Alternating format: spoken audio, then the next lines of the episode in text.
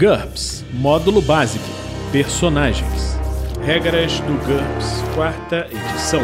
Episódio 117, capítulo 9 Transformações.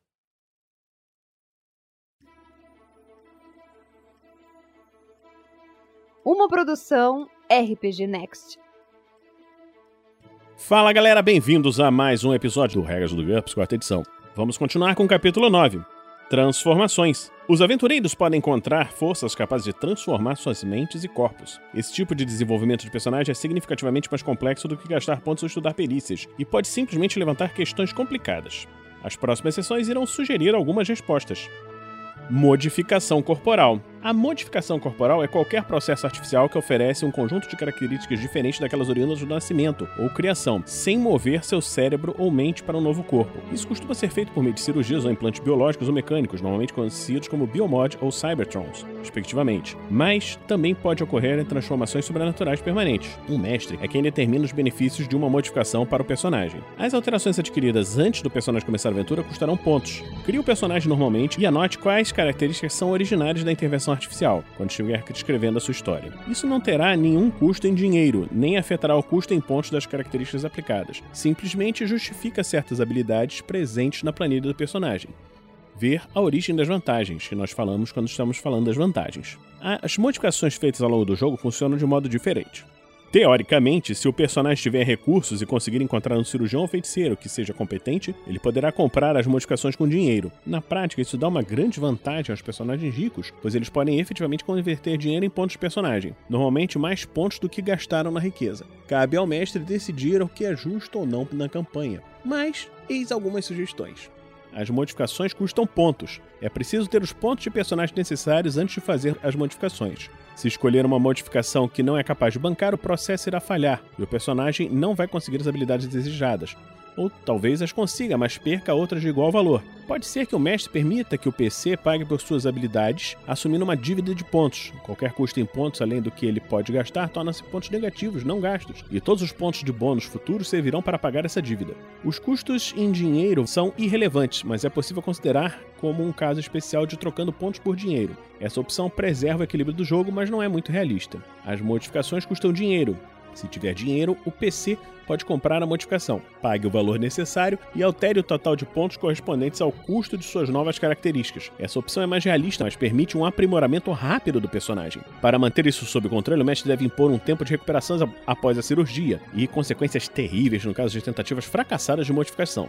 As modificações são gratuitas. Se os eventos da campanha causarem modificações no personagem sem que ele tenha escolha, ele simplesmente adquire as características relevantes e ajusta seu total de pontos de modo apropriado. Veja características adquiridas durante o jogo, que nós já falamos anteriormente. Essa é a opção que faz mais sentido para as modificações involuntárias, que resultam em desvantagens, ou para as modificações úteis que todos os PCs recebem de seus empregadores ou patronos. Nesse caso, o custo em pontos provavelmente será balanceado por um dever significativo. Modificações cirúrgicas. As cirurgias para instalar os biomods ou cybertrons, ou as cirurgias plásticas para melhorar a aparência do personagem não estão livres de riscos. Mesmo que tudo ocorra bem, ele precisará de tempo para se recuperar. É necessário um dia de repouso para cada ponto das características adicionadas ou removidas por meio de cirurgia. O teste de cirurgia sofre uma penalidade de menos um para cada semana de recuperação necessária. No caso de um sucesso decisivo, reduz o tempo de recuperação pela metade. No caso de um sucesso, o tempo de recuperação será normal. Se ocorrer um fracasso, a cirurgia falhou. O tempo de recuperação é normal e o personagem sofrerá tempo de recuperação em semanas sobre dois pontos de dano na região do corpo afetada. A falha crítica dobra esse dano e resulta em várias complicações. O mestre tem total liberdade para atribuir desvantagens apropriadas. Se o mestre estiver cobrando em dinheiro pelas modificações, assuma que a cirurgia custa mil para cada ponto de características acrescentadas ou removidas. Triplique o tempo de recuperação se o custo em dinheiro no caso de operação no cérebro, olhos ou órgãos vitais. Alguns suplementos específicos de GURPS poderão alterar ou ignorar por completo algumas das ideias apresentadas nessa sessão. Modificações sobrenaturais. A vontade divina, magia ou fontes similares podem ser capazes de produzir transformações permanentes. Não existe um tempo de recuperação, mas se o mestre estiver cobrando em dinheiro, esse será um processo muito caro, pelo menos duas vezes mais caro do que a cirurgia na forma de honorários para os feiticeiros, doações para o templo, etc. aprendizado instantâneo, desejos mágicos, inspiração divina, neurotecnologia ou algo do gênero podem conceder perícias, vantagens e desvantagens. Assim como ocorre com as outras modificações, o mestre pode cobrar em dinheiro ou em pontos ou simplesmente conceder as perícias. Uma opção divertida seria equilibrar o custo dessas perícias com as desvantagens mentais ou peculiaridades relacionadas a elas habilidades modulares. Se o personagem adquiriu a vantagem de habilidades modulares, ele é capaz de aprendizado instantâneo e temporário. Ao iniciar um software ou instalar um chip, por exemplo, utilize as regras de habilidades modulares em vez das regras citadas anteriormente. Transferência mental. Um herói em um cenário de fantasia ou futurista pode acabar habitando um novo corpo. Existem várias possibilidades: transplantes cerebrais, upload digital, a vantagem possessão, mas todas elas utilizam as mesmas regras básicas. Quando a mente do personagem passa para um novo corpo, ele utiliza ST, DX e HT do novo corpo, além de todas as características secundárias baseadas nesses atributos e as vantagens e desvantagens físicas. A IQ, percepção, vontade, vantagens e desvantagens mentais não se alteram. Mantenha a quantidade de pontos do personagem gastos em perícias, mas baseie seus níveis de habilidades em seus novos atributos. Recalcule o total de pontos de modo a incluir as novas características. Por exemplo, se ele sair de um corpo com ST10, DX10, HT10 e maneta, um braço, menos 20, para outro com ST12, DX12, HT12 e dois braços, seu total em pontos aumentará em 100 pontos. O mestre deve decidir como lidar com as mudanças no valor em pontos. As opções fornecidas em modificação corporal também se aplicam nesse caso. Em geral, se o personagem não optou pela transformação, o mestre deve simplesmente ajustar o total de pontos.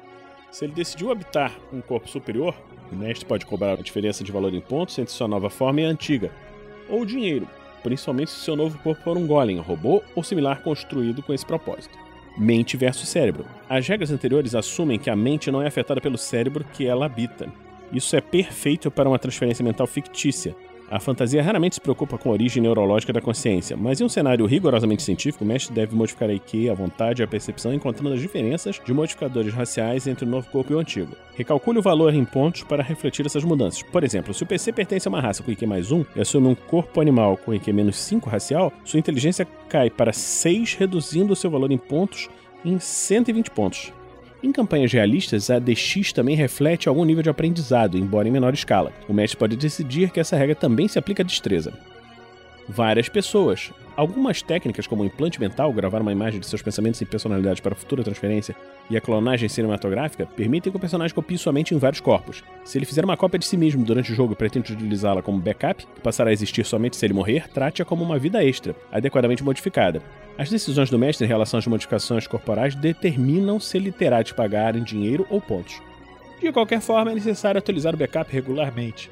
Caso contrário, ele terá lembranças e perícias ultrapassadas ou suas memórias poderiam se apagar até o ponto onde ele não poderia mais ser ativado. Se o PC pagou em dinheiro pela cópia, o mestre tem toda a liberdade de cobrar taxas de atualização, manutenção e segurança do backup. Se ele fizer cópias de si mesmo e ativá-las enquanto o personagem original estiver vivo, então ele só deve controlar uma cópia. As demais cópias se transformam em indivíduos diferentes controlados pelo mestre, como NPCs eles não se tornarão automaticamente amigos do PC. O mestre pode permitir que o personagem compre cópias como aliados, com gosto normal em pontos. Mas se ele fizer cópias indiscriminadamente, talvez seja necessário fazer com que algumas delas não gostem do seu criador, tornando-se inimigos, com o modificador de gêmeo maligno. Se o personagem morrer e tiver cópias ativas, o jogador pode pedir permissão do mestre para interpretar uma delas. No entanto, terá de aceitar as modificações impostas pelo mestre em relação ao original.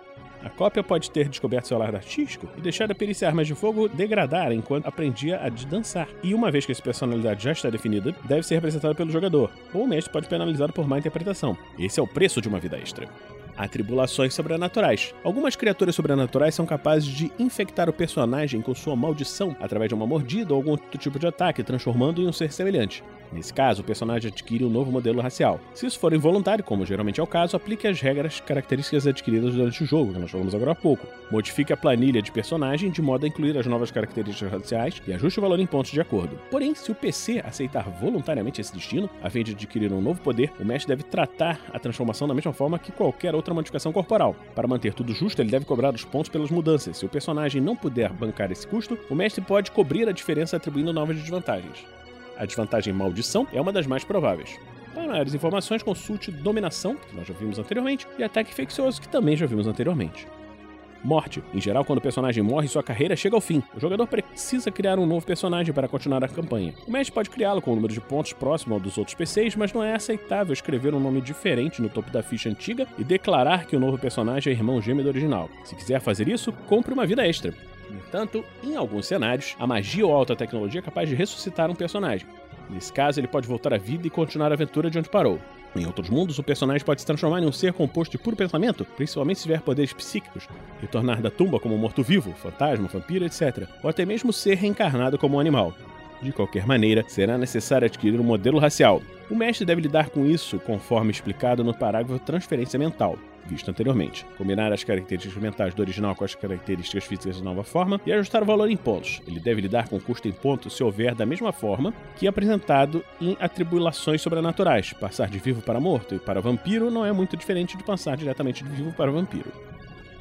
Então, nós terminamos hoje aqui esse capítulo do Regras do GURPS, quarta edição. No próximo capítulo, nós vamos começar o Combate Light, que vai terminar o primeiro livro do Regras do GURPS, quarta edição. Esperamos que você esteja gostando dessa série. Se você está gostando dessa série, considere nos apadrinhar em picpay.me barra rpgnext ou em www.padrim.com.br barra rpgnext.